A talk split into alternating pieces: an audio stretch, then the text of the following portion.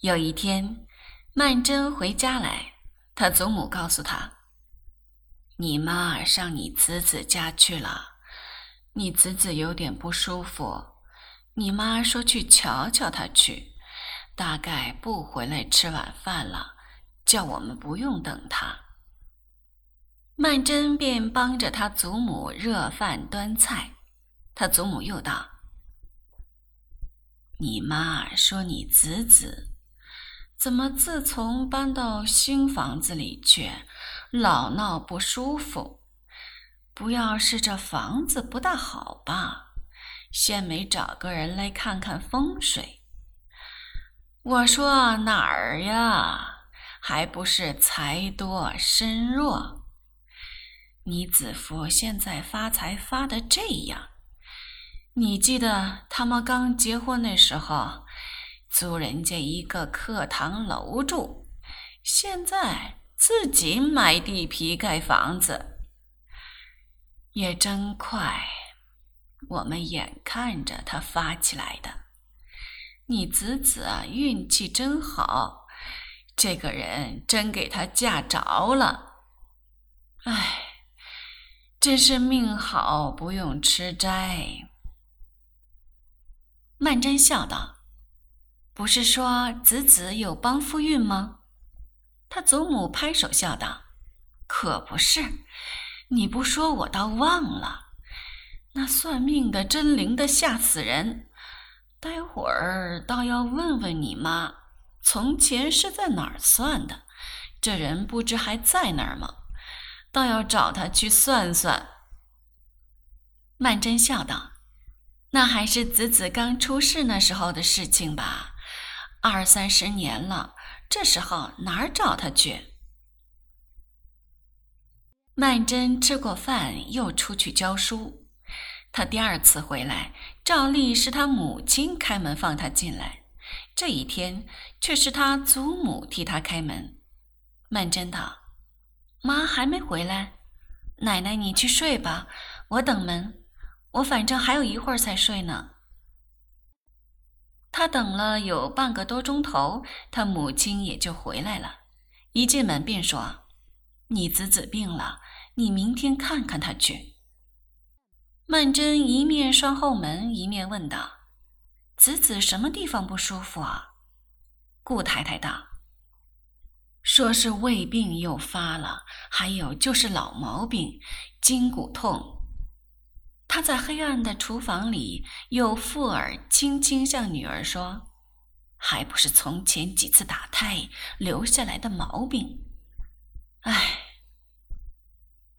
其实曼璐恐怕还有别的病症，不过顾太太自己骗自己，总不忍也不愿朝那上面想。母女回到房中。顾太太的旗袍右边凸起一大块，曼桢早就看见了，猜着是她子子塞给母亲的钱，也没说什么。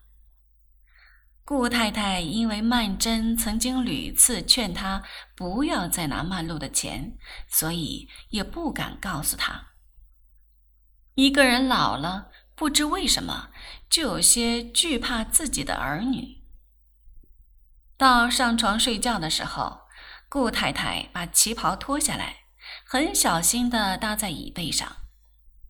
曼桢见她这样子是不欲被公开了，便含笑问道：“妈，子子这次给了你多少钱？”顾太太吃了一惊，忙从被窝里坐起来，伸手在旗袍袋里摸出一个手巾包，笑道：“我也不知道。”我来看看有多少。曼桢笑道：“甭看了，快睡下吧，你这样要着凉了。”他母亲还是把手巾包打开来，取出一叠钞票来数了数，道：“我说不要，他一定要我拿着，叫我买点什么吃吃。”曼桢笑道：“你哪儿舍得买什么东西吃？”结果还不是在家用上贴掉了，妈，我跟你说过多少回了，不要拿子子的钱，给那姓祝的知道了，只说子子贴娘家，还不知道贴了多少呢。顾太太道：“我知道，我知道。哎呀，为这么点钱，又给你叨叨这么一顿。”曼桢道：“妈，我就是这么说，不犯着呀。你用他这一点钱，待会儿他还以为我们一家子都是他养活着呢。姓祝的，他那人的脾气。”顾太太道。人家现在阔了，不见得还那么小气。曼桢笑道：“你不知道吗？越是阔人越色客，就像是他们的钱特别值钱似的。”顾太太叹了口气道：“孩子，你别想着你妈就这样没志气。你子夫到底是外人，我难道愿意靠着外人？我能够靠你，倒不好吗？”我实在是看你太辛苦了，一天忙到晚，我实在心疼得慌。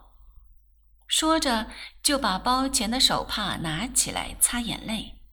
曼桢道：“妈，你别这么着，大家再苦几年就快熬出头了。等大弟弟能够出去做事了，我就轻松的多了。”顾太太道：“你一个女孩子家。”难道一辈子就为几个弟弟妹妹忙着？我倒想你早点结婚。”曼桢笑道，“我结婚还早呢，至少要等大弟弟大了。”顾太太惊道：“那要等到什么时候？人家怎么等得及呀？”曼桢不觉扑哧一笑，轻声道：“ 等不及，活该。”他从被窝里伸出一只白手臂来，把电灯碾灭了。顾太太很想趁此就问问他，世君和他有没有私定终身，先探探他的口气，有机会就再问下去，问他可知道世君的收入怎样，家境如何。顾太太在黑暗中沉默了一会儿，便道：“你睡着了。”曼桢道：“嗯。”顾太太笑道：“睡着了还会答应？”本来想着他是假装睡着，但是转念一想，他大概也是十分疲倦了，在外面跑了一天，刚才又害他等门，今天睡得特别晚。这样一想，自己心里觉得很抱歉，就不言语了。